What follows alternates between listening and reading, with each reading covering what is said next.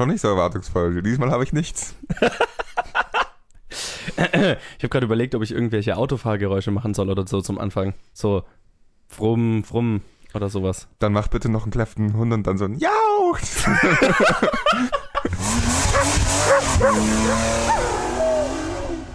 Äh, ja, ähm, das war Collins Fahrkünste. Äh, herzlich Hey, willkommen. hey, hey. Herzlich willkommen zu Planet Film Geek. Zu meiner Verteidigung, der Hund sah aus wie eine Katze und deswegen habe ich gedacht, ich fahre eine Katze um und nicht einen Hund. du machst dir gerade nicht mehr Freunde dadurch, nur noch mehr Feinde. Ja, wer unseren Teaser, also wir haben diese Woche einen Teaser auf Facebook gepostet, was wir noch nie gemacht haben, aber das, das hat eine Geschichte und jetzt haben wir einen Teaser, Hauptsächlich, weil wir einfach Lust drauf hatten. weil wir Lust drauf hatten und aus, aus, aus Notwendigkeit, weil vielleicht der eine oder andere hat es gemerkt, wir haben es noch gar nicht angesprochen, aber wir verwenden seit zwei Wochen, wir haben immer so Ausschnitte aus Filmen im, in unserem Podcast immer verwendet und wir haben die Plakate in den Covern und das hat einen bestimmten Grund, weil die meisten Filmverleiher uns Zugang zu Pressematerialien gegeben haben. Womit endgültig bewiesen wäre, wir sind ein professioneller Podcast. Richtig, wir sind so professionell, wie es einfach nur geht. Äh, nicht. Ich weiß auch nicht, warum irgendjemand uns Zugang zu irgendwas geben sollte, aber hey, vielen Dank an alle da draußen, die das gemacht haben. Es hat nämlich nur ein einziger nicht gemacht und das war Universal. Und ich meine, diese Woche kommt ein großer Universal-Film raus, also mussten wir irgendwas finden, was wir aufs Cover machen. Weißt du, was eine echt gute Lösung gewesen wäre? Was? Einfach den Universal-Film diese Woche boykottieren. Dann hätte keiner von uns Fast and Furious anschauen müssen. Ja, das hättest du wohl gern gehabt. ja, wer letzte Episode nicht gehört hat, ich wollte diesen Film nicht sehen. Ja, stattdessen zierst du jetzt wunderschön unser Cover als quasi 50. Cast-Member von Fast and Furious 8. Ja, hey, ich finde, ich passt original rein. So Ja. Oberarmweite passt auch fast. Auto ist, ist genauso schnittig ja, wie, wie ja, voll. Vollgas. Ja, wer den Teaser Also wer- nicht gesehen hat, geht auf unsere Facebook-Seite und schaut den Teaser. Es ist ein kleines Meisterwerk. Äh, es war wunderschön. Herzlich willkommen zu unserer Episode 43, nicht mehr 42, sorry Colin. Wir Ähm, hätten 42.1 machen können. hätten wir machen können. Aber nein. Du hast Colin! all meine Hoffnungen und Träume. Was du erstickst sie. D- Das ist mein Job. Heim. Ich weiß nicht, ob du es noch nicht gemerkt hast, aber das ist mein Job. Das ist, was ich hier tue. Ich bin hier, um deine Träume zu zerstören. Das klang sogar fast poetisch. Aber dann erzähl mir doch mal, was du diese Woche so gesehen hast. Hast du irgendwas Spannendes diese Woche geschaut, was ich noch nicht weiß? Oh ja, tatsächlicherweise. Ich habe gerade, äh, ich hatte noch Zeit, bevor ich herfahren, ähm, äh, hergefahren bin. Und dann habe ich Napoleon Dynamite angeschaut. Ach, geil. Ja, Gott, ist das ein anstrengender Film. also ist, Gott, ist das anstrengend. Wann hattest du den davor das letzte Mal gesehen? Noch nie. Ach, du hast den zum ersten Mal Ich habe zum gesehen. ersten Mal gesehen. Oh mein Gott. Wie fandest du ihn? Anstrengend. Okay. Also er war durchaus sehr witzig, auf Ja. so eine Art, wo man aber eigentlich, ich habe nie gelacht, sondern es war immer halt so, Ja, es ist halt, es ist so blöd, dass es witzig ist. Ja, genau. Ja. Und er war einfach unglaublich anstrengend. Aber was ich geil daran fand, ähm, es ist mir dann aufgefallen, der verwendet dieselbe Filmmusik wie Malcolm, der Film, den wir mal in der Challenge gesehen haben. Ah ja? Ja, Okay. diese Opening-Musik aus Malcolm, dieses ist das das gleiche, während die, die, diese Teller dahingestellt werden, oder was? Nee, nee, das ist, kommt am Ende vom Film Ach so, in, in okay. Napoleon Dynamite, wenn dann irgendwie nach seiner Tanzeinlage, wenn man dann so die Collage sieht, was jetzt jeder danach macht. Okay.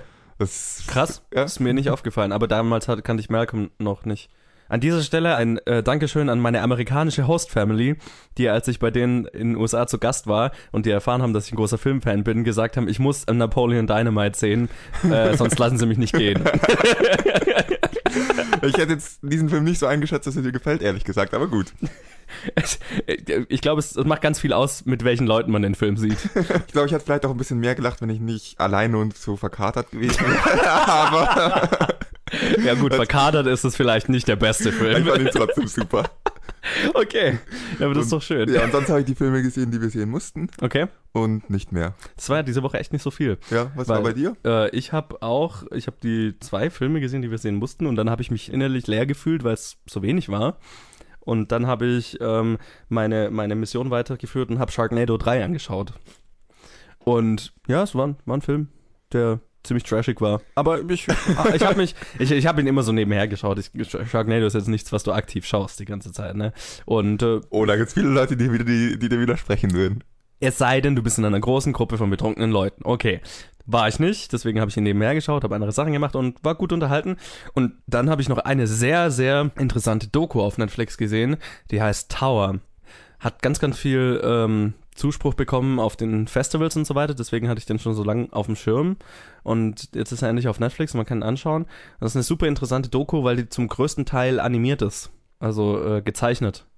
Und das handelt von einem Shooting in der University of Texas, glaube ich. Also es ist auf jeden Fall in Austin, Texas, wo ein Sniper sich äh, auf, dem, auf dem Turm der Universität verschanzt hat und einfach random Leute auf der Straße erschossen hat und so. Und das ist eine Doku, die funktioniert komplett nur über Voice-Over von den Überlebenden quasi. Und zeigt quasi die Geschehnisse von dem Tag aus unterschiedlichen Perspektiven in gezeichneter Form, was unfassbar gut gemacht ist, weil Live-Action könnte man das, glaube ich, nicht so zeigen, ohne dass es so wirkt, als wäre, na, wäre die Gewalt da, um zu entertainen sozusagen, wenn du verstehst, was ich meine. Und so ist es sehr geschmackvoll gemacht. Und äh, wahnsinnig, wahnsinnig berührend, wahnsinnig emotional. Also krass gut. Kann ich wirklich empfehlen. Aber das waren so die Dinge, die ich diese Woche geschaut habe. Ein Trashfilm und eine Doku über, über einen Amoklauf. Es ist eine sehr interessante Kombo. Also. That's what I do. Ich hoffe, du hast, Ich gehe mal stark davon aus, du hast sie nicht back-to-back geschaut. Nein, nein, da waren ein paar Tage dazwischen. Nach, nach Tower war ich erstmal so emotional am Ende, da konnte ich nichts anderes schauen. Also, ja. Gott, wäre das ein Stranger-Film-Marathon Anfang. Das wäre sehr geschmacklos, muss ich Ja, sagen. ja. Nee, und äh, dann möchte ich noch, eine Sache möchte ich noch erwähnen, dass eine traurige Nachricht, die die Filmwelt diese Woche erwischt hat. Wahrscheinlich einer der absolut größten deutschen Filme, na, Filmemacher, der größte deutsche Kameramann auf jeden Fall ist gestorben, Michael Ballhaus, vergangene Woche. Und ähm, das möchte ich hier mal erwähnt haben, weil, also es gibt nicht nicht extrem viele Deutsche, die ein Niveau erreichen, das er erreicht hat. Also unter Kameramännern hat keiner ein Niveau erreicht, das er erreicht hat.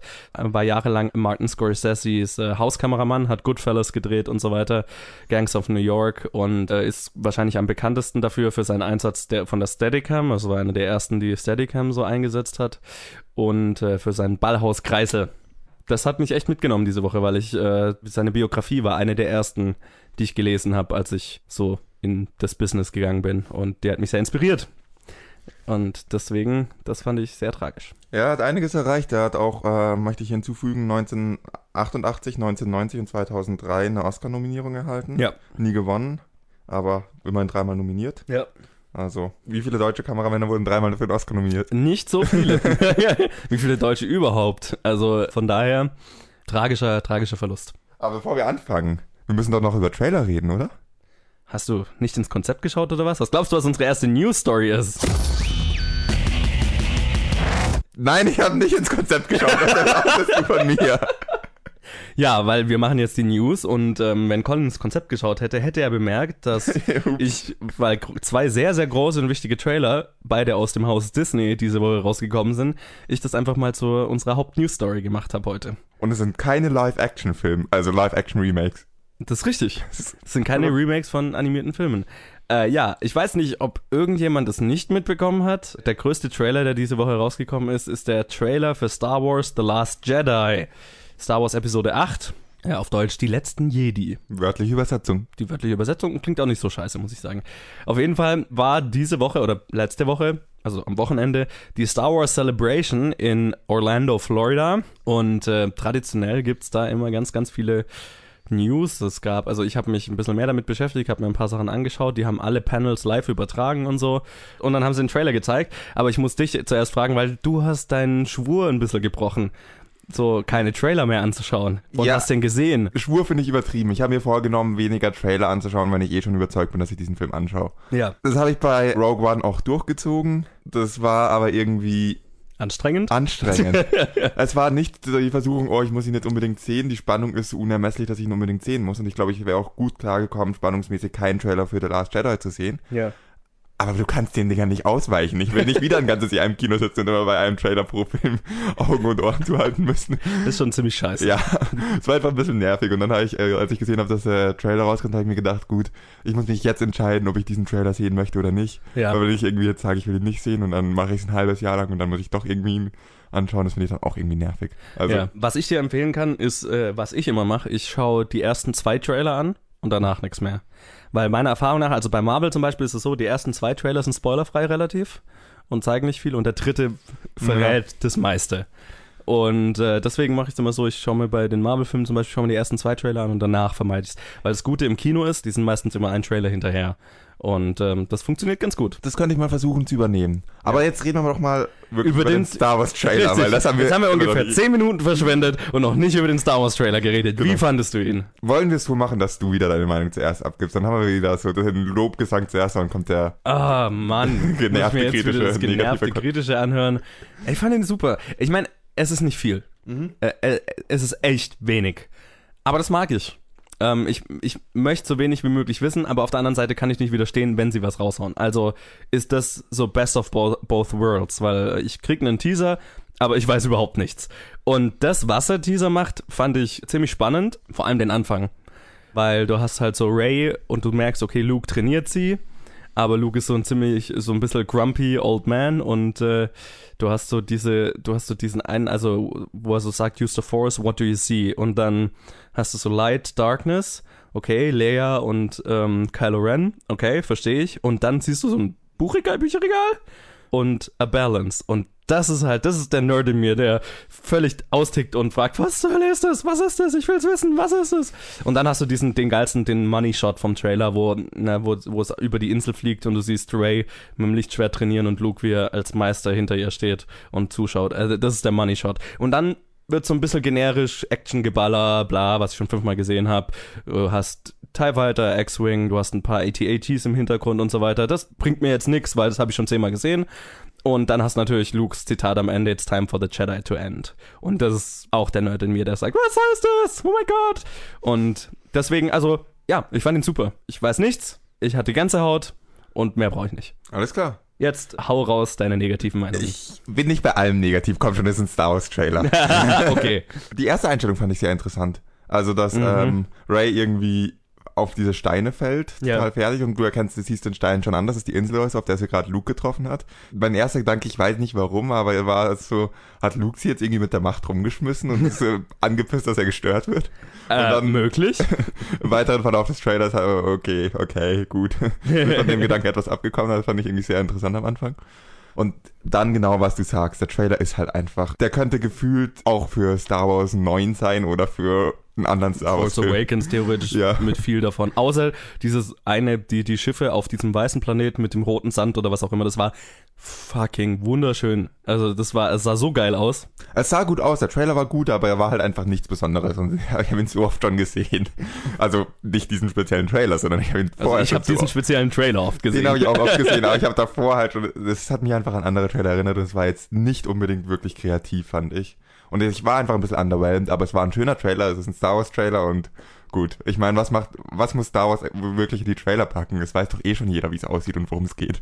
Und ja. trotzdem will es jeder sehen. Star Wars könnte einen Trailer rausmachen, wo nur das Logo ist und ein Musik-Cue und dann hörst du ein bisschen Darth Vader atmen oder so im Hintergrund und ja. das Inter Internet explodiert. Also. Ja, und genau da ist, liegt mein Problem, dass es doch ein bisschen overhyped ist, weil so geil war der Trailer nicht. Ja. Er war gut, er war, ja, er war richtig ich mein, gut. Er war, das war das Erste, was wir gesehen haben und das ist immer cool.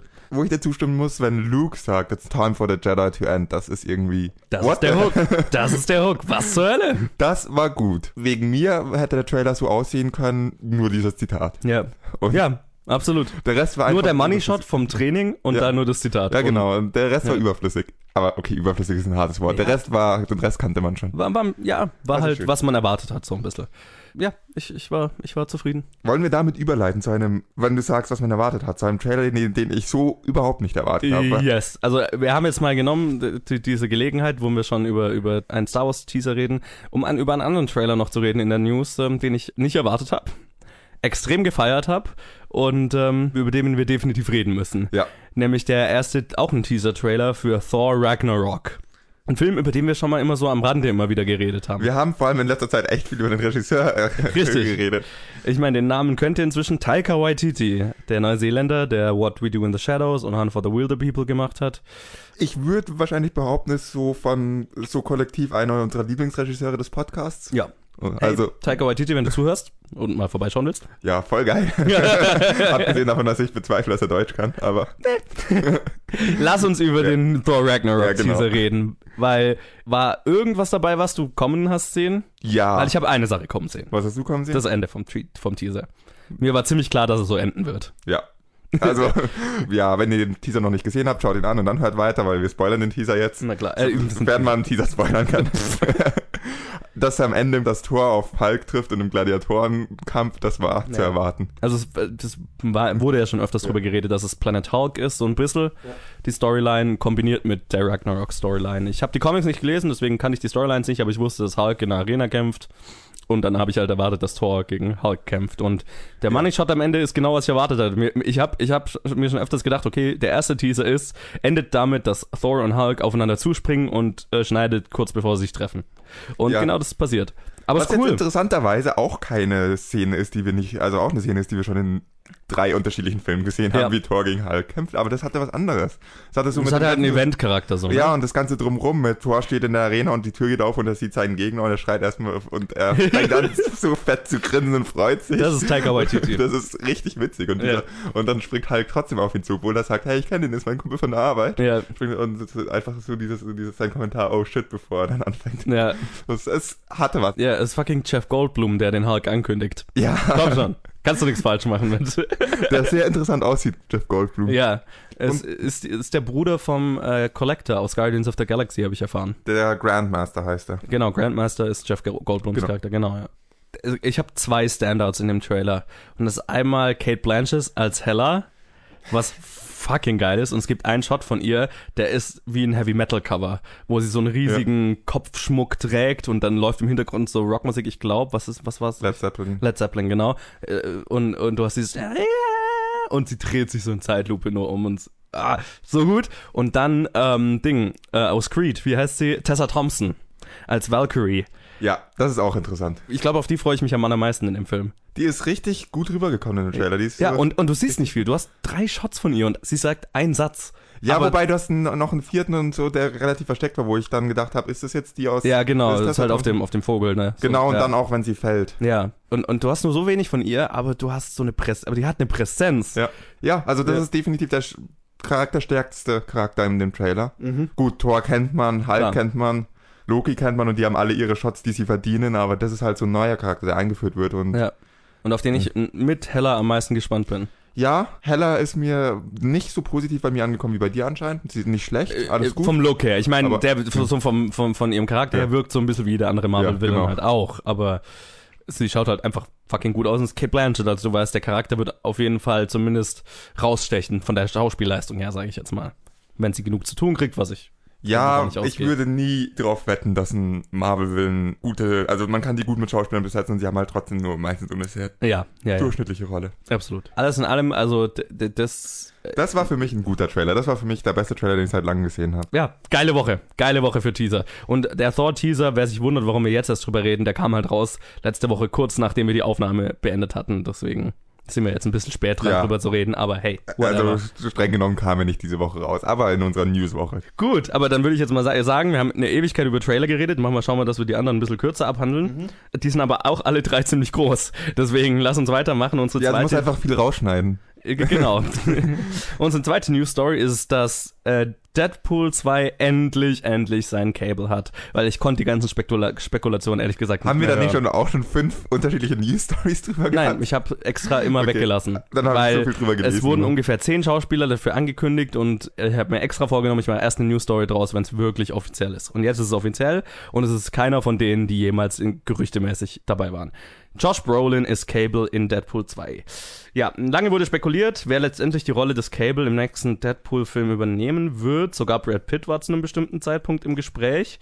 Nun endlich berichtet der Hollywood Reporter, Josh Brolin sei für die Rolle gecastet worden. Der Schauspieler hat dem Bericht zufolge einen Four-Picture-Deal unterzeichnet, also für vier Filme hat er sich verpflichtet und wird somit wahrscheinlich auch im geplanten X-Force-Film zu sehen sein und Sequel und was weiß ich. Und Deadpool 2 kommt 2018 in die Kinos Und das Lustige ist, ähm, Josh Brolin ist jetzt in zwei unterschiedlichen Marvel Cinematic Universes, weil er ist auch Thanos in, im nächsten Avengers. das würde aber auch extrem gut zu Deadpool passen, wenn er dann auftaucht in Infinity Wars und, und irgendwie Cable mit reinkommt. Beziehungsweise wenn Cable irgendwie eine Referenz auf Thanos wirft oder so. Ja, oder, oder Deadpool es irgendwie anspricht. Das könnte ich mir sogar vorstellen. Ja, irgendwie so. Ja, wahrscheinlich spricht es Deadpool an oder irgendwie sowas. Irgendwas werden sie damit machen, das ist klar. Aber auf jeden Fall. Witzig. Aber es ist cool. Passt, es passt voll zu Deadpool. Ja. ich ich freue mich extrem, dass er das ist. Also der ist in, in den letzten paar Jahren in extrem vielen Filmen und hat mich noch in keinem enttäuscht, zumindest fällt mir jetzt auf die Schnelle keiner ein. Also zum Beispiel Sicario fand ich ihn fucking großartig. Und selbst Hail Caesar, was ein Film war, der jetzt nicht der beste Film war, den ich jemals gesehen habe, aber sein Charakter hat mir in dem Film sehr viel Spaß gemacht. Nur damit du ihn nicht über alle Maße lobst, er war auch in Inherent Voice und in Gangster Squad, zwei Filme, die ich sehr enttäuschend fand. Okay, ja, Gangster Squad habe ich schon ewig nicht mehr gesehen und Inherent Voice habe ich ja. nicht gesehen, also... Und in dem, in der, im True Grit Remake und ja, also er war auch in nicht so guten Filmen. Also ich liebe das True Grit ja, Remake, das ist ein positives er war in, in meinem keinem, Er war in keinem wirklich schlechten Film, er ja. war in keinem Fast and Furious Style Film, er war nur in Filmen, die halt Hohes angestrebt haben und meiner Meinung nach nicht ja. ganz erreicht haben. Und ich finde, er ist wirklich immer gut. In allem, was, was, mir einfällt, ist er wirklich gut. Und deswegen ähm, bin ich. Schauspieler auf jeden Fall. Ja, bin ich sehr gespannt. Und er, er spielt halt vor allem eine Sache wirklich gut und ist der Straight Man, ne? Der ernste. Vor allem, also Sicario kommt mir jetzt in den Sinn, ne? Seine, seine Rolle darin. Machst den noch ein bisschen krummeliger, noch ein bisschen brutaler und dann ist es Cable wahrscheinlich so. Und das kann ich mir mit Ryan Reynolds so in, in einem Hin und Her sehr gut vorstellen. und darauf freue ich mich. Ja, ich habe nicht viel hinzuzufügen. Da kann wegen mir gern nächste Woche rauskommen, der Film. ja, das, das auf jeden Fall. Also, dass wir Deadpool-Fans sind, ist, glaube ich, auch kein großes Geheimnis. Aber jetzt haben wir lang genug über Marvel-Filme geredet. Machen wir mal weiter mit was nicht Marvel-mäßigem, oder? Ja, und äh, das ist, glaube ich, eine News, die habe ich extra für uns, also gerade weil wir beide sehr große Fans des Regisseurs sind. Deswegen ist es eine unserer Hauptnews. Edgar Wrights nächster Film, darum geht's. Lange, lange, lange ist es her, seit Edgar Wrights letzter Film, The World's End, in den Kinos lief. Das war 2013. Nun kommt dieses Jahr endlich ein neuer Film von ihm mit Baby Driver in die Kinos. Und den deutschen Titel von Baby Driver finde ich fucking furchtbar. Der ja. heißt nämlich Drive Baby Drive. Warum? Warum? Warum?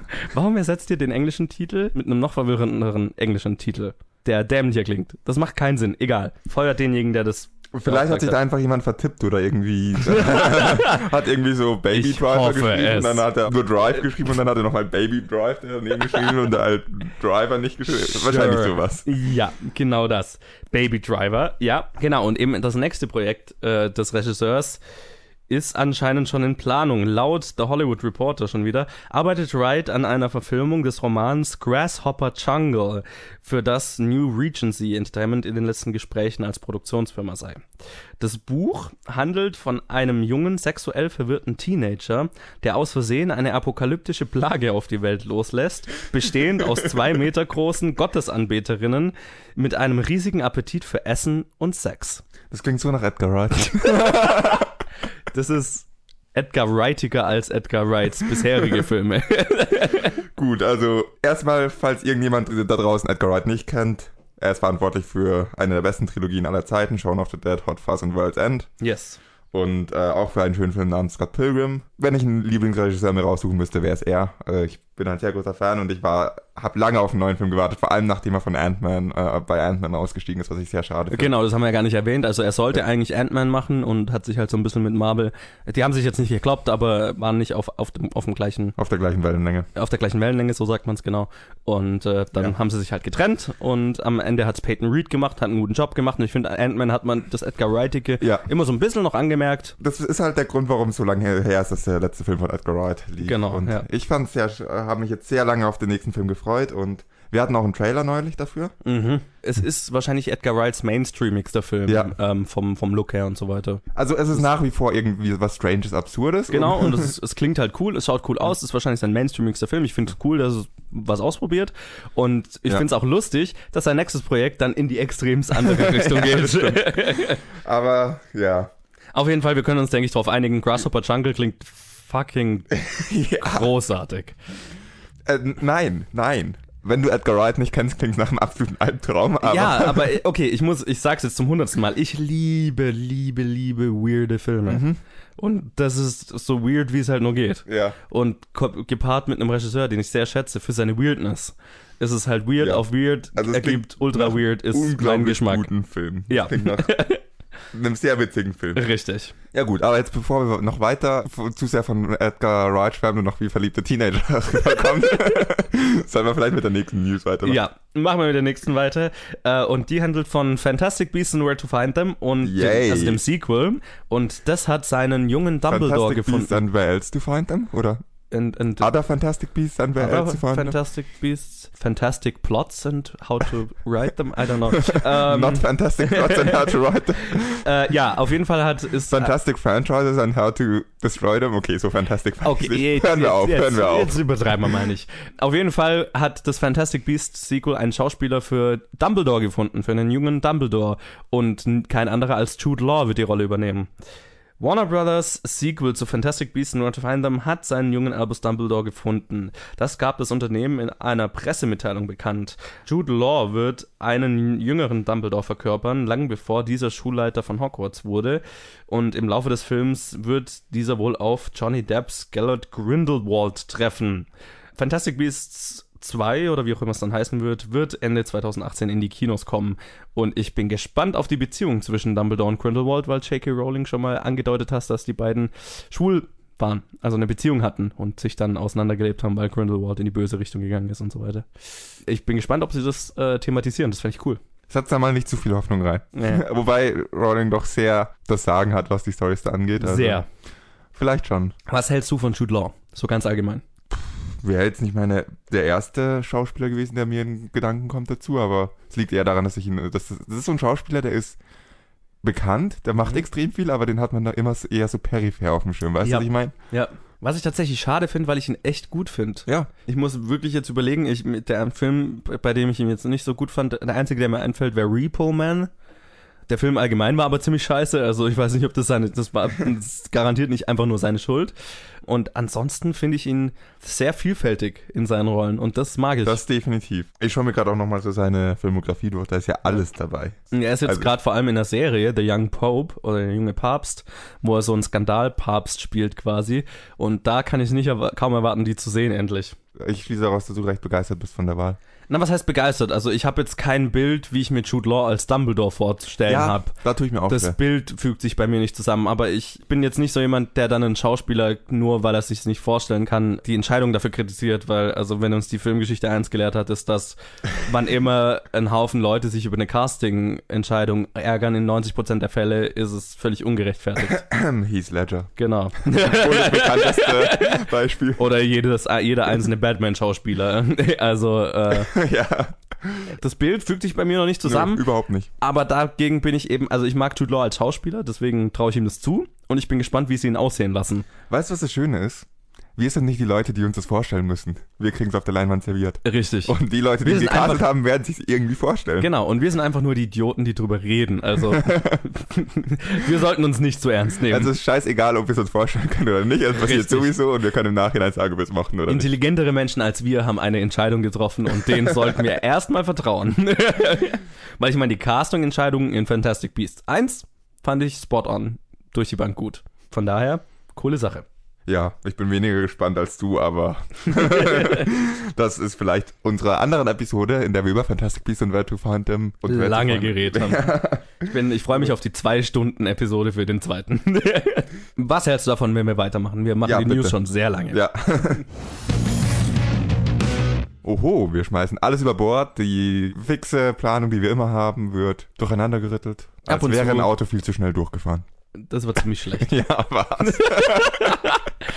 Ich sag nur, ab und zu muss man mal die Struktur aufbrechen, um was Neues zu versuchen. Deswegen machen wir jetzt das Kino der Woche und reden über den einen Film, den großen Film, der diese Woche rausgekommen ist, den, den wir gesehen haben. Und der ist kein anderer als der neueste Teil in der Fast and Furious Reihe Fast and Furious 8 oder auf Englisch The Fate of the Furious. Unter der Regie von F. Gary Gray. Lach jetzt noch nicht. Hast nachher Das genug Zeit. Hey, ist dir aufgefallen? Es fällt mir gerade auf, dass F. Gary Gray, sein Vor- und sein Nachname, nur die Buchstaben vertauscht sind. Wow. Nein. Mindblown. ähm, der hat zum Beispiel gemacht Straight Outta Compton und The Italian Job, zwei Filme, die ich sehr mochte. Und ja, der Cast ist, äh, wie man es zu erwarten, äh, wie man es erwartet hätte, gigantisch. Sind dabei Vin Diesel, Dwayne The Rock Johnson, Jason Statham, Charlize Theron, Michelle Rodriguez, Helen Mirren, die leider in keinem Sportauto sitzt, was mich sehr enttäuscht hat. und Kurt Russell, Scott Eastwood, Tyrese Gibson, Ludacris, Nathalie, Emmanuel, Elsa Pataki und viele mehr.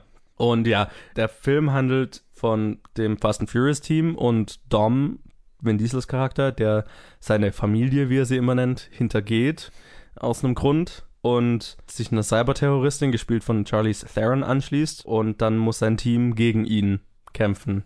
Irgendwie. Das, das war der Plot, oder? Ja. ich meine, der ist dann natürlich noch sehr vielschichtig und sehr kompliziert, ein bisschen unnötig kompliziert, aber okay.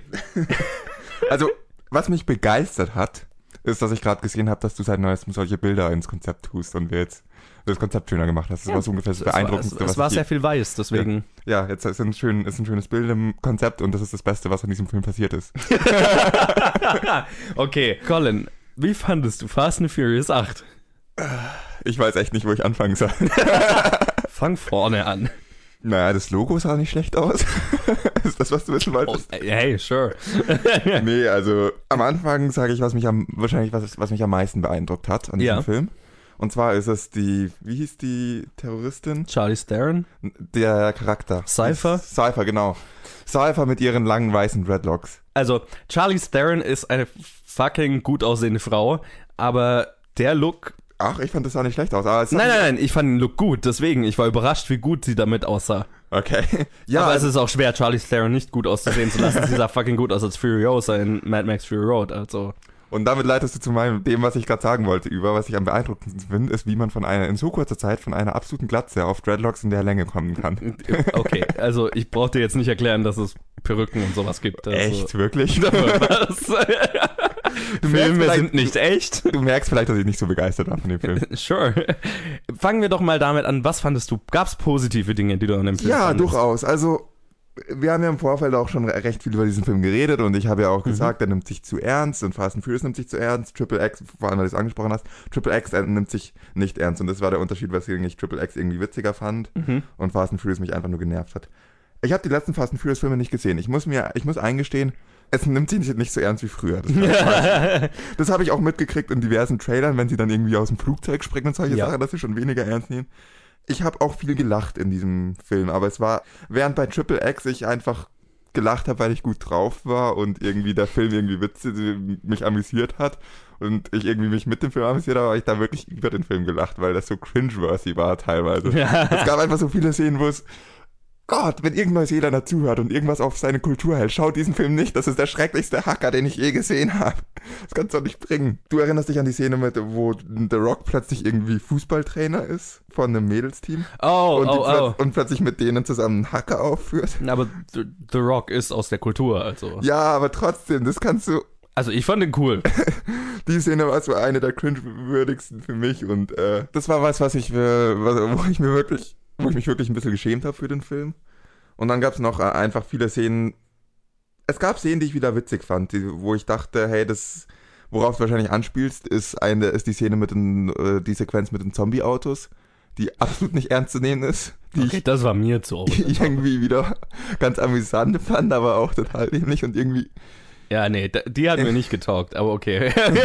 ja gut. Also The Fate of the Furious war ein besserer Film, als ich erwartet habe. Okay. Und es war ein besseren Film als Fast Five, was der letzte Film war, den ich gesehen habe. Und Okay. ich glaube, der einzige, der, den ich komplett in wachem geistigen Zustand gesehen habe. Aber es war mir immer noch, die haben sich immer noch zu ernst genommen und zu toll gefühlt. Und Okay. dafür, dass sie eigentlich totalen Schwachsinn machen. Verstehe. Ich weiß nicht, ich weiß nicht, wo, wo für mich der Unterschied zu Triple X ist. Triple X ist da einfach nochmal eine Stufe lächerlicher und irgendwie bewusst lächerlicher. Okay. Ich muss sagen, ich fand den Film nicht so scheiße, wie ich erwartet hätte. Ja, das stimmt, er war nicht ganz so scheiße. aber Ähm, ich hatte mehr Spaß, als ich erwartet hätte.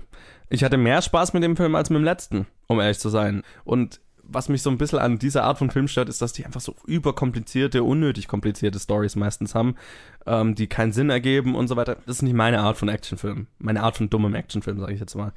Da habe ich lieb, viel lieber, Monster kommen aus dem Wasser und wir bauen große Roboter, um sie zu zerstören.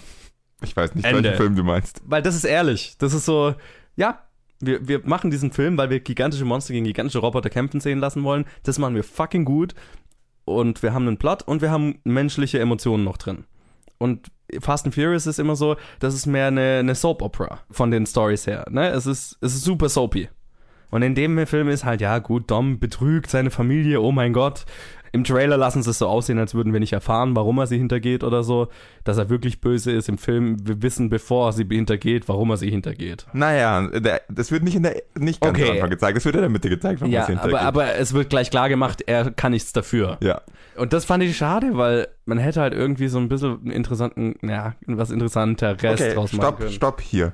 Dein Fehler. Du erwartest von einem Fast and Furious Film eine interessante, durchdachte Story. Wo, wo passt da eine Story rein? Die Story ist nur dazu da, die Leute von A nach B zu schleppen, damit sie Auto fahren können. Also, ja, die Story war für mich unnötig kompliziert und hat halt keinen Sinn gemacht. Und das ist das Problem, wenn du so eine. Ja, wurscht. Es ist diese Art von Film, ist nicht meins. Ich muss eine wirklich positive Sache sagen. Vin Diesel legt eine fucking gute Performance in dem Film hin. Für seine Verhältnisse. Ich meine, der hat eine Szene, die ist richtig emotional und da fand ich ihn wirklich überzeugend. Und das hatte ich nicht kommen sehen. Ich stimme dir Ich meine, zu. es ist jetzt keine Oscar-Performance, aber es ist zehnmal mehr, als ich Vin Diesel zugetraut hätte. Und Es das war meine größte positive Überraschung bei dem Film, dass ich Vin Diesel wirklich gut fand. Okay, krass. Triple X ist halt so möchte gern. Und ähm, hier hat er wirklich sich angestrengt und das fand ich cool. Und ja, die Action ist cool, I guess. Sind coole Sachen dabei. Ich meine, der Film weiß, wie übertrieben er ist. Die größte Übertreibung ist, als The, The Rock aus, sich aus einem Fahrzeug rauslehnt, um einen Torpedo mit der Hand umzuleiten. Oh ja. Also, ich wusste, es ist ein Fast and Furious Film, aber das war selbst für einen Fast and Furious Film zu dämlich. Aber okay. Es ist eine Soap Opera mit Action-Sequenzen, mit verrückten Action-Sequenzen. Und ich glaube, wenn es einem liegt, dann ist das echt eine sehr unterhaltsame Version davon. Es ist nicht meine Welt. Ich hatte mehr Spaß, als ich erwartet hätte. Ich bereue es nicht, ihn gesehen zu haben. Im Gegensatz zu Triple X, was ich fucking furchtbar fand. Aber ich, mein Gott, wenn die noch fünf mehr davon machen wollen, pff, von mir aus. Muss ich dir voll widersprechen. Also ich bereue das Geld und die Zeit, die ich in diesen Film investiert habe. Gut, es, gab, es war besser, als ich erwartet habe, aber ich habe absolut stinkenden Scheiß erwartet und es war halt jetzt ein bisschen weniger stinkender Scheiß. Also, ich will, und wenn ich jetzt, wenn wir jetzt noch fünf von denen reviewen müssen in den nächsten Jahren, dann weiß ich echt nicht, was ich damit machen möchte. Es gab ein paar Szenen, die ich wirklich, wo ich auch ehrlich gelacht habe, aber der Großteil des Filmes, 98% davon, ist einfach nur grober Bullshit Ja. und einfach eine Zeitverschwendung und eine Beleidigung, das anzuschauen. Für, für mich schon, aber ich, ganz ehrlich, es ist wie bei dir mit den Triple X-Filmen. Ich kann jetzt niemanden dafür böse sein, wenn er das mag. Ja, aber Weil ich mag anderen beschissenen Scheiß, also whatever. Ich meine, es ist, was es ist. Ich glaube, es wird jetzt auch niemanden, der unseren Podcast lange hört, überraschen, was wir zu dem Film sagen. Ich glaube, es war relativ vorhersehbar, wie wir den Film finden. Ja, Ja, egal. Das ist alles, was ich zu Fast and Furious zu sagen Jo. habe. Nicht meine Welt. jetzt muss ich dich was anderes fragen. Bin ich durchgefallen bei deinem Test oder was hältst du jetzt von meinem Filmgeschmack? Ich verstehe ihn nicht. Welcome to my world, so geht's mir immer mit dir. Also ich, ich verstehe nicht, wie man Triple X gut finden kann, aber dann fast bei Fast and Furious, das überschreitet die Grenze. Nein, das Problem ist, dass Fast and Furious die Grenze nicht überschreitet. Aber okay, Triple X ist einfach durchgehend so durch, dass es einfach witzig ist. sure, Und Fast and Furious ist einfach nur blöd. sure. Ich weiß nicht, wie ich es argumentieren Okay. soll. Ja. Also die Ideen sind gleich blöd, da stimme ich dir zu. Der Plot ist gleich blöd, es sind fast die gleichen Filme. Der Unterschied ist, glaube ich, wirklich in, so ein feiner Unterschied in der Machart. Ist, Okay, und mir liegt die Fast and Furious Machart mehr und dir die Triple X, Ja. keine Ahnung. ja, machen wir weiter mit besseren Filmen, hoffentlich. Ja, ich würde sagen, wir machen jetzt die Challenge, oder? Können wir gerne machen. Ja, unsere Challenge diese Woche äh, ist ein ziemliches Kontrastprogramm zu Fast and Furious 8. Ja, Und zum Glück. der Film The Quiet Earth aus dem Jahr 1985, wenn ich mich nicht alles täuscht. Und äh, die Challenge kam von Ute, danke dafür. Und ähm, ja, der Film ist unter der Regie von Geoff Murphy, ist ein neuseeländischer Film und handelt von einem Typ, der eines Morgens aufwacht und äh, anscheinend der einzige Mensch auf der Erde ist. Nicht der einzige lebende Mensch, der einzige Mensch. Man findet auch kaum Leichen. Genau, Also- der einzige Mensch. Das ist einfach alles, alle sind verschwunden. Nicht tot, verschwunden. Genau, also ist, weil es ist irgendwie, glaube ich, wichtig, diesen Unterschied darzustellen. Es sind nicht alle an der Katastrophe gestorben, sie sind alle weg. Genau. Und dann versucht er, also sich mit, mit seinem einsamen Leben klarzukommen und vielleicht rauszufinden, was es liegt, an was es liegt. Das war ein sehr interessanter Film. Und ich muss Ja. sagen, ich fand ihn extrem geil. also es trifft meinen Filmgeschmack sehr. Und was ich dem Film wirklich, diesem Film wirklich zugute halten muss, es gibt ja, das, das Konzept an sich ist jetzt nicht neu, sage ich mal. Also ich meine, I Am Legend und so weiter, also es gibt schon Ja mehr. gut, aber I Am Legend war 2007 Klar. und Quad aus 1985. Äh, Ich meine, das ist vielleicht einer der ersten, die das gemacht Ja. haben, aber so dieses Konzept, ich wache morgens auf und ich, alle Menschen sind weg, das ist jetzt nichts Neues. Aber Darf ich ich muss kurz sagen, hier nochmal reingrätschen, wenn du schon I Am Legend erwähnst? Ich, durch den ganzen Film durch war ich mir fast sicher, die Leute, die I Am Legend gemacht haben, hatten diesen Film teilweise als Vorbild. ja, Das ist mit kann ich den, mir gut das vorstellen. mit ja. den Schaufensterpuppen und so Ja. weiter, das war, die haben so viel, ich würde nicht sagen kopiert, sie haben was eigenes draus gemacht, also sie haben so viel Inspiration in diesem Film gefunden. Genau, ich glaube, das, ist das, das ist definitiv eine Inspiration für all- andere Stories dieser Art war, ja. Und äh, ich muss dem Film wirklich was zugute halten. Der hat was gemacht, was ich jetzt so noch nicht gesehen habe. Der hat den Spaß, den man als alleiniger Mensch auf der Erde und den Wahnsinn, den man damit erleben kann, sehr geil dargestellt. Also ich hatte mehrere Momente, wo ich laut gelacht habe, weil ich mir gedacht habe, ja, genau das will ich tun. Wo er zum Beispiel einmal mit so einem, dann mit so einem Mega-Truck durch eine Tankstelle fährt und die einfach zu Brei fährt, einfach weil es kann. und solche Sachen. Oder dann äh, beschließt von heute auf morgen, okay, ich, ich gehe jetzt in die nächste, in, das, in die nächste Villa und äh, lebe einfach mein Leben und Und halt eine Rede vor Wachsfiguren von Hitler und Genau. Churchill. ja, genau. Ich bin mein eigener kleiner Diktator und so weiter und laufe mit einer Shotgun rum und äh, zerschieß Dinge. Sehr absurd. Sehr absurd, aber sehr geil. Also, das, dieses, dieses Gefühl, dieses, diese Einsamkeit und dieses, was, dies, diese Frage, die ich mir dann immer gestellt habe, was würde ich tun, wenn ich in dieser Situation wäre, war ziemlich genau, was ich tun würde. Und ich hatte so viel Spaß genau mit dieser Sequenz. Ich denke, wir können so ein bisschen Spoiler drüber reden, oder? Ja, ich denke schon. Also wer ihn, wer ihn noch schauen möchte, dann schaut ihn. Genau, Aber brecht jetzt ab, äh, weil ich meine, der ist von 85, ja, halten uns jetzt mal nicht zurück, weil er ist nicht der Einzige auf der Erde, sondern es kommen noch das wird auch im Trailer schon gezeigt. Ah, okay, den Trailer habe ich mir. Ich, hab, ich wusste überhaupt nichts. Das ist das Lustige. Ich kannte nur das Cover und vom Cover habe ich was sehr anderes erwartet. Ich habe tatsächlich den Trailer gesehen und ich kann dir sagen, dass ich danach genauso schlau war wie vorher. 1985 war einfach noch keine Zeit, wo man gut in viel in Trailer investiert hat. es ist noch gar nicht so lang her, dass man gute Trailer macht. Ja. Also, ja. Das Einzige, was im Trailer rüberkam, ist, dass dieser Film verdammt interessant und verdammt weird aussieht. Und das hat er eingehalten. ja. Weil er, er trifft dann auf eine Frau mhm. und später noch auf einen Typ. Und das ist dann so dieses klassische, die beiden, also er und die Frau nähern sich halt an und so weiter. Und dann kommt noch ein Typ, äh, noch ein Dritter rein und der ist natürlich so Rivale und so weiter. Und es gibt Spannungen in der Gruppe und so. Das hatte ich schon ein paar Mal gesehen, aber ich habe das Gefühl, der Film war einer der ersten, die es gemacht haben wahrscheinlich. Ja, ich fand es auch sehr angenehm, dass er sich darauf fokussiert hat, vor allem Ja. gegen Ende und nicht auf das ganze, oh, die Welt ist leer, irgendein Science-Fiction-Dystopie. Genau, das ist das Science-Fiction-Ding. Das, das war halt das, das Setting, aber die Ja. Story war eine andere und das fand ich schön. Genau, die Story war eine menschliche, Ja. in, in der, der Menschlichkeit der Situation, sage ich jetzt mal. Und ähm, der Film ist, wird dann gegen Ende sehr Science-Fiction nie zum, in, in, im Sinne, dass er für die Firma gearbeitet hat, die das wahrscheinlich alles, also die das alles verursacht hat.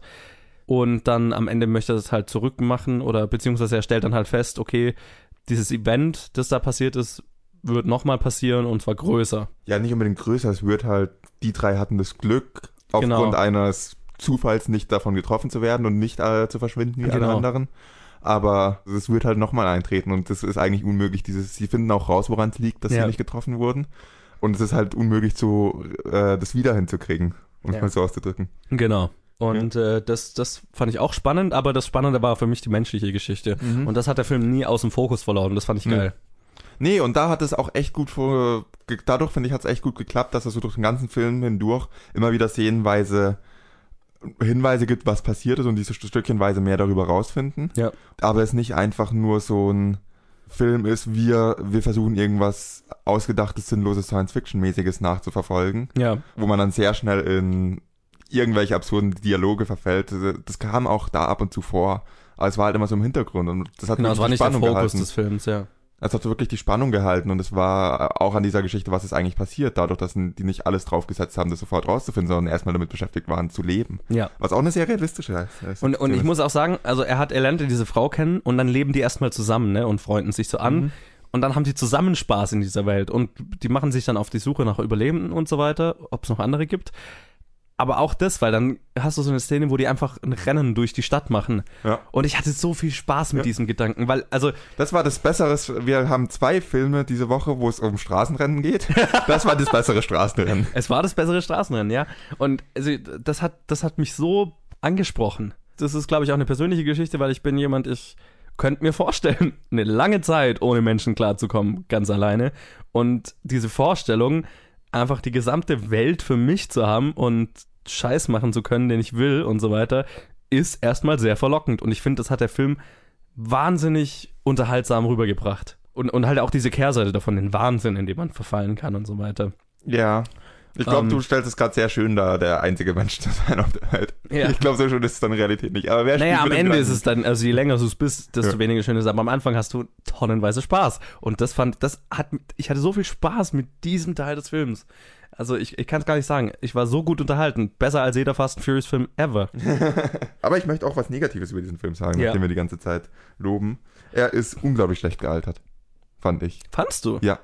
Jetzt Und nicht, welche Stellen? nicht so wahnsinnig von der Story, aber Ja. äh, von der Machart ist er irgendwie sehr schlecht gealtert. Er sieht einfach, Er schaut alt aus. ja, Ja. und es ist eine Zeit, es gibt ältere Filme, die aktueller aussehen. Es gibt Filme von der Zeit, die aktueller Mhm. aussehen und er ist halt wirklich schlecht gealtert. Ich meine, man merkt ihm sehr an, dass es ein kleiner neuseeländischer Film ist. Es ist kein zeitloser Film. Ja. Aber wenn man sich darauf einlässt, fand ich ihn eigentlich ganz schön. Aber das Ende fand ich sehr abrupt. Es ist abrupt und es ist weird as Ja. fuck. Was ist deine Interpretation, was ist am Ende passiert? Die letzte Einstellung ist sehr interessant, keine Ahnung. Er hat den Effekt nicht aufhalten können, denke ich, und hat es halt aber für sich wieder reproduzieren können, das, den Weg, da, wodurch er nicht getroffen wurde. Ich liebe solche Enden. Ja.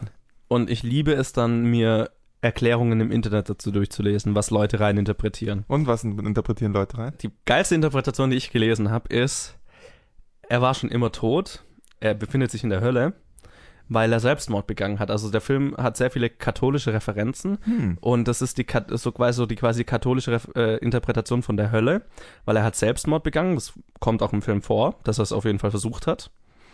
Und na, nach, dem Kathol nach dem katholischen Glaubensbild, wenn du Selbstmord begehst, kommst du in die Hölle. Das heißt, er begeht Selbstmord, landet in der Hölle und seine Hölle ist, ne, er ist allein auf der Welt. Und mit seinen Handlungen beeinflusst er das aber. Ne? In dem Moment, wo er durchdreht, weil er keinen Companion hat und so weiter, findet er eine Frau, die quasi perfekt für ihn ist. In die er sich verliebt und die sich auch in ihn verliebt, so ein bisschen und so weiter. Und dann, in dem Moment, wo das zu schön ist, wird es wieder zerstört, weil der dritte Typ dazukommt und so weiter.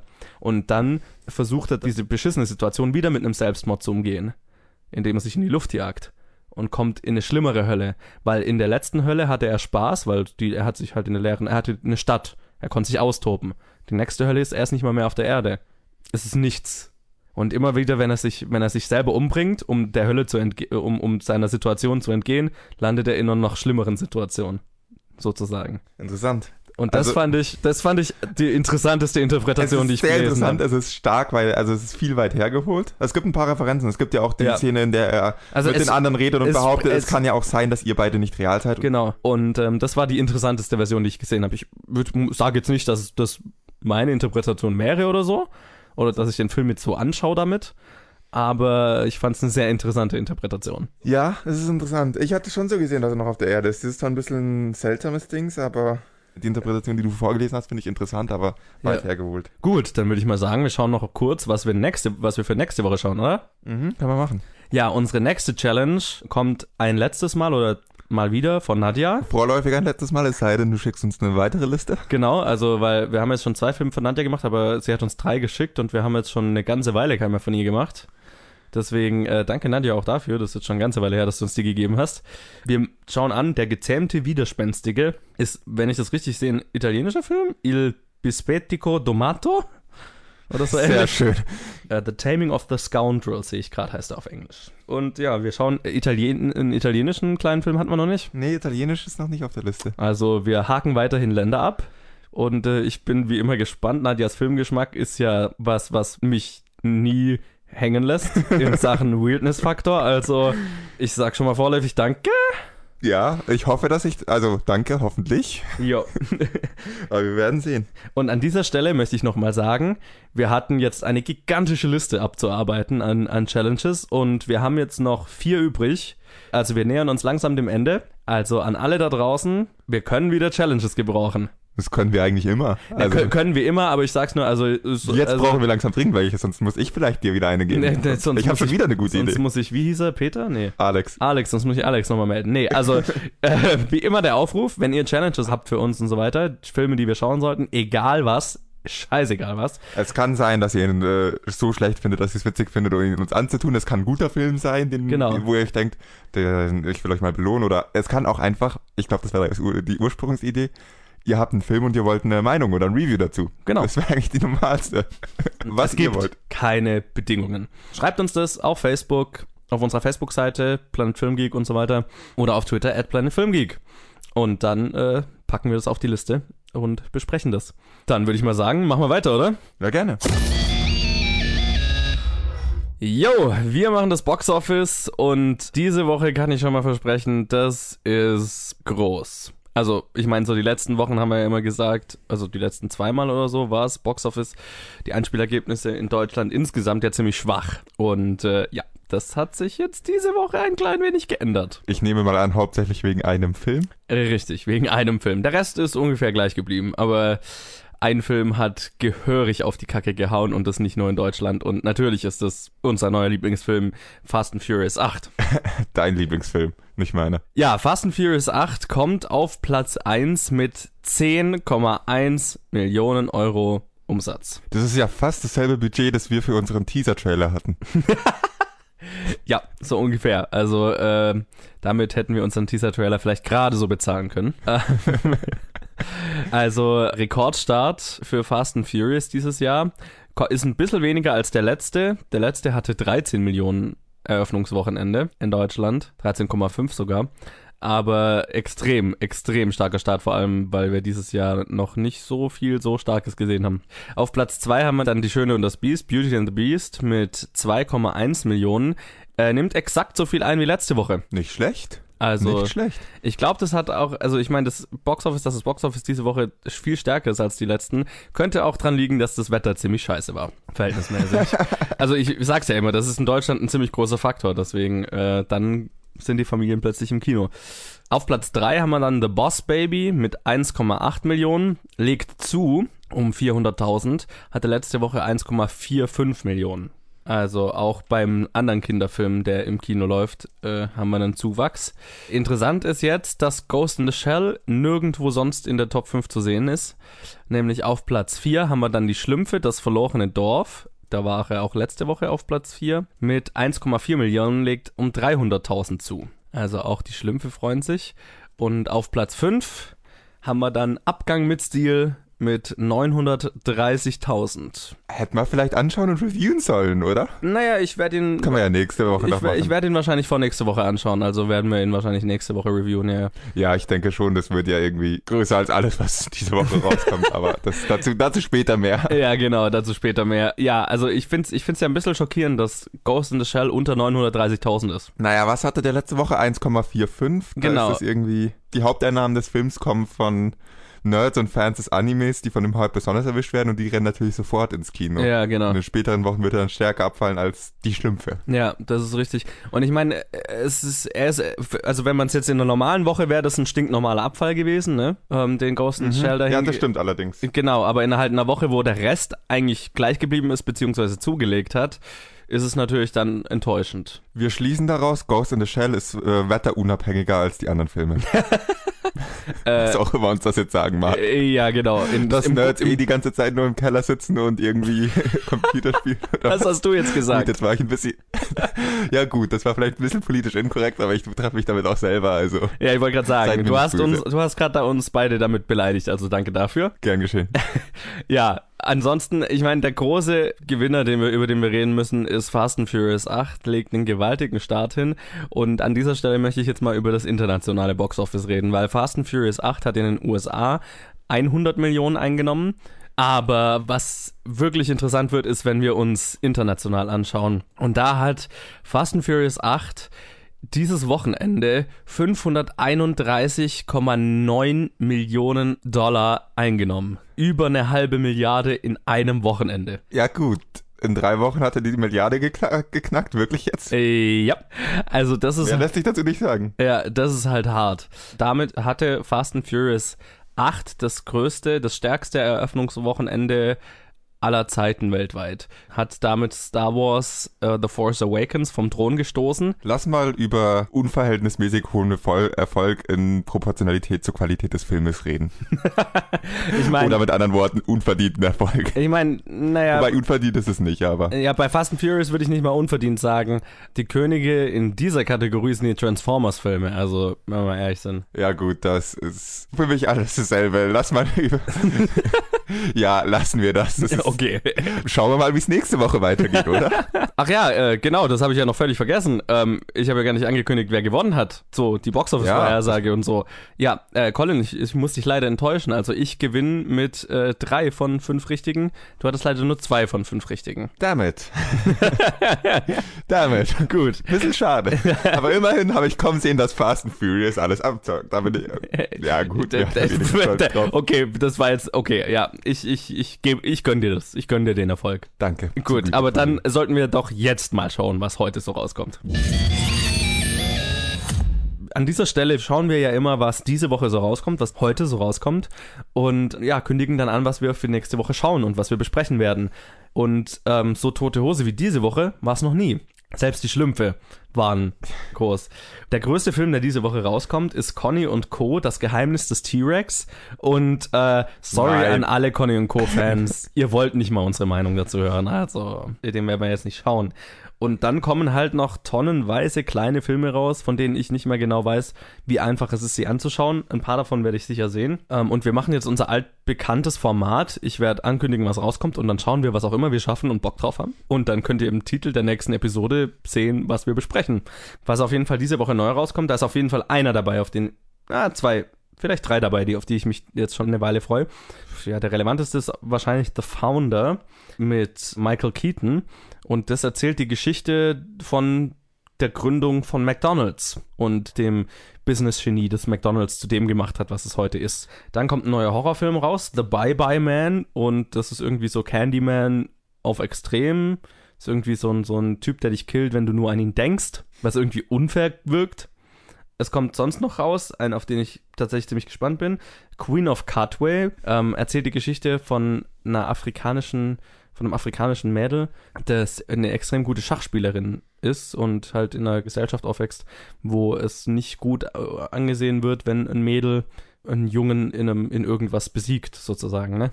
Dann kommt noch raus Chips, das ist eine Komödie mit äh, Michael Pena und der spielt einen Cop und das ist eine Buddy-Cop-Komödie und dann kommt noch raus Bleed for This. Das ist ein Boxing-Drama mit, äh, wie heißt er aus äh, Whiplash? Miles Teller. Miles Teller, genau. Miles Teller spielt einen Boxer. Also wir haben sehr viele kleine Indie-Dramas und so ein paar Komödien und einen Horrorfilm. Und das ist so die Liste der relevanten, halbwegs relevanten Filme, die rauskommen. Und daraus suchen wir jetzt einfach aus, was wir schaffen und was nicht. Gut. Ich glaube, was ein echt relevanter Faktor wird, was wir schaffen und was nicht, ist was läuft überhaupt wann bei uns im Kino. Richtig, also ich weiß, The Founder ist auf jeden Fall machbar. Ja, es gibt ein Der paar läuft. davon, die laufen in mehr Kinos und dann werden wir es sicher irgendwie schaffen, wenn wir es wollen. Genau. Und es gibt manche, die werden wir auch einfach nicht schaffen, Richtig. wir wollen. Deswegen mache ich jetzt auch keine Versprechen, was ich sehen werde und was nicht. Genau, lasst euch einfach nächste Woche überraschen. Richtig. Gut, weißt du, was jetzt eine richtige Bitch wird? Was? Die Vorhersage. Ja, die muss ich mir noch kurz überlegen. ja, ja, also die Vorhersage heute dürfte Nee, leicht ist ein falscher Ausdruck. leicht wird sie nicht. Ich bin froh, dass ich anfangen darf, sagen wir es so. Dann mache ich jetzt eine unglaublich langweilige und unglaublich, also nachdem ihr ja gerade gehört habt, was äh, nächste Woche so rauskommt, an vielleicht guten, aber auf keinen Fall großen Filmen, mache ich eine ganz langweilige Vorhersage und setze auf Platz 1 The Fast and the Furious, auf Platz 2 Beauty and the Beast, auf Platz 3 Boss Baby, auf Platz 4 Die Schlümpfe und auf Platz 5 Abgang mit Stil. ich behaupte, es wird sich absolut nichts verändern. Okay, äh, ich muss dir ein klein wenig widersprechen, weil auch wenn es jetzt hier gerade nicht so aussieht, ich bin mir ziemlich sicher, dass Conny und Co. in vielen, in vielen Kinos laufen wird. Das ist ein Film unter der Regie von Till Schweiger, also Deswegen sage ich Fast and Furious auf Platz 1, Beauty and the Beast auf Platz 2, Boss Baby auf Platz 3, Conny und Co. auf Platz 4 und die Schlümpfe auf Platz 5. Du setzt Conny und Co. auf Platz 4? Ja, ich bin sehr äh, zuversichtlich in Till Schweigers äh, Box-Office-Fähigkeiten. Ich habe nicht gesagt, in seine Fähigkeiten einen guten Film zu machen. Ich habe gesagt, in Box-Office-Ergebnisse zu erzielen. außerdem Kinderfilm, außerdem Regen und Schnee. Nein. Die Worte zuversichtlich und Till Schweiger aus seinem Mund in einem Satz.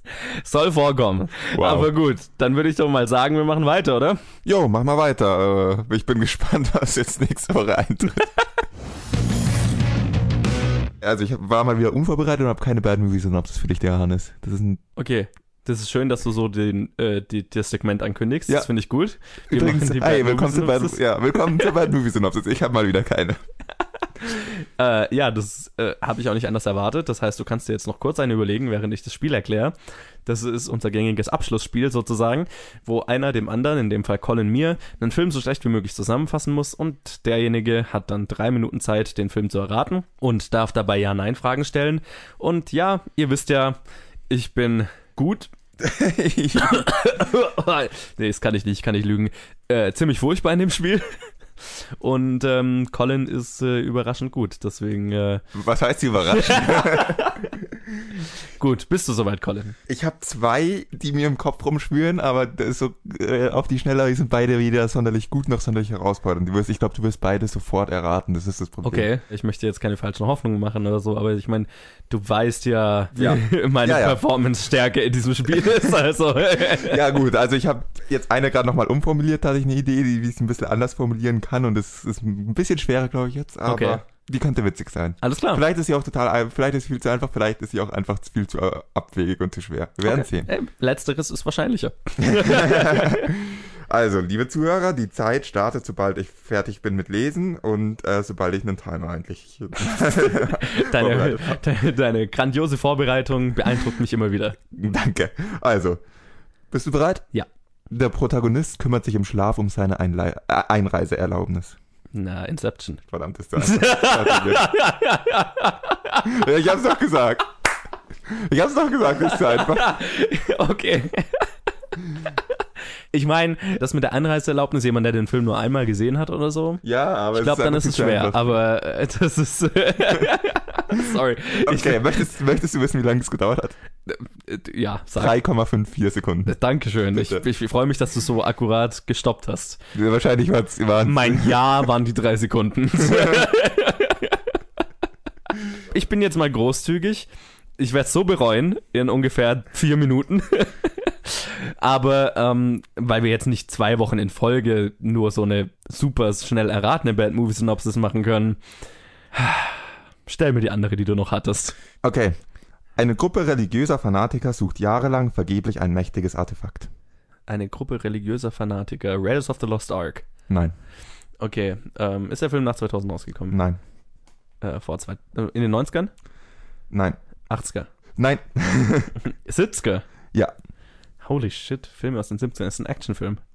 nein, Äh, Science Fiction? nein, Fantasy? nein, Horror? nein, Animation? nein. Es sind irgendwo Fantasy-Teile mit drin, aber es ist kein Fantasy-Film. Sucht jahrelang vergeblich nach einem Artefakt oder was? Ja, vergeblich nach einem mächtigen Artefakt. Ähm, äh, beruht es auf irgendeiner Legende oder so? Nach einer echten Ja, Legende? Ja. Ähm, okay. Äh, ist es ein religiöses Artefakt? Ja. Christlich? Ja. Ist es eine Komödie? Ja. Life of Brian? nein, Ist es also eine religiöse Komödie? ja. Also nein, nee, nicht wirklich eine religi religiös. Die sind halt religiös, die Leute. Okay. Religiös thematisierte Komödie fällt mir nur Life of Brian Es ist nicht ein. religiös thematisiert im Hauptthema. Es ist halt, die Protagonisten sind religiös, es spielt in einem Setting, wo alle religiös sind. Aber es ist nicht Monty Python, oder? Doch. Es ist Monty. Ach, Monty Python and the Holy Grail. Ja. Wo suchen Sie? Eine Minute 37. Und. Okay.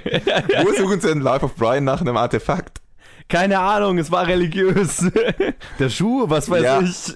Jahrelang. Jahrelang nein. Nein, es war einfach nur religiös und Komödie, deswegen. Okay. und ich Also- habe noch, ich hab noch die ganze Zeit an Kreuzzugsfilme gedacht. Okay, da hätte ich schneller drauf Ich habe dich so beobachtet, dein Gesichtsausdruck. Ist es eine Komödie? Und dann Ja. dachte ich mir, oh, gut, jetzt hat er es. Und dann sagst du den anderen Film. Und dann kommst du nicht auf Holy Grail. Das war amüsant. Aber gut. Trotzdem, das erste Mal, das erste hast du innerhalb von drei Sekunden erraten. Gratuliere. Okay, das zweite war realistischer. Ja, also ich hoffe, das hat ein bisschen für, die, für das schnelle Erraten entschädigt. Und dann würde ich mal sagen, bringen wir das Ganze hier zu Ende. Tun wir das. Ja, das war Episode 43 von Planet Film Geek. Schön war's. ich gehe jetzt und schaue mir den Thor und den Star Wars Trailer noch fünfmal an. Und äh, wir hören uns nächste Woche wieder, wenn ihr hoffentlich wollt. Und ja, wie immer, wenn ihr mit uns in Kontakt treten wollt, uns eure Meinung zu den Filmen schreiben wollt, euch uns eure Challenges geben wollt, Bad Movie Synopsis, was auch immer, dann äh, tut das auf Facebook unter Planet Film Geek oder auf Twitter at Planet Film Geek. Und äh, ja, sagt uns, was ihr von dem Teaser gehalten habt, den wir auf Facebook gepostet haben. Sollen wir mehr davon machen? Wir hätten irgendwie Bock drauf, komischerweise. Und Ja, sagt, war uns, wie, sagt uns, wie heiß Colin auf unserem Cover aussieht. Aber hallo, also hier. Für alle iTunes- und Stitcher-Zuhörer, ihr seht ja nicht das individuelle Cover. Schaut mal auf Soundcloud zum Beispiel. Da sieht Oder auf Facebook. Ja, oder auf Facebook, da sieht man das individuelle Cover. Ich will ja nichts sagen. Ich will ja auch echt, ich mache mir eigentlich echt keine Hoffnung, aber Fast and Furious, ihr habt meine Telefonnummer. Also nicht, Nee, aber. habt ihr nicht, aber- Fast and Furious, schreibt uns auf Facebook.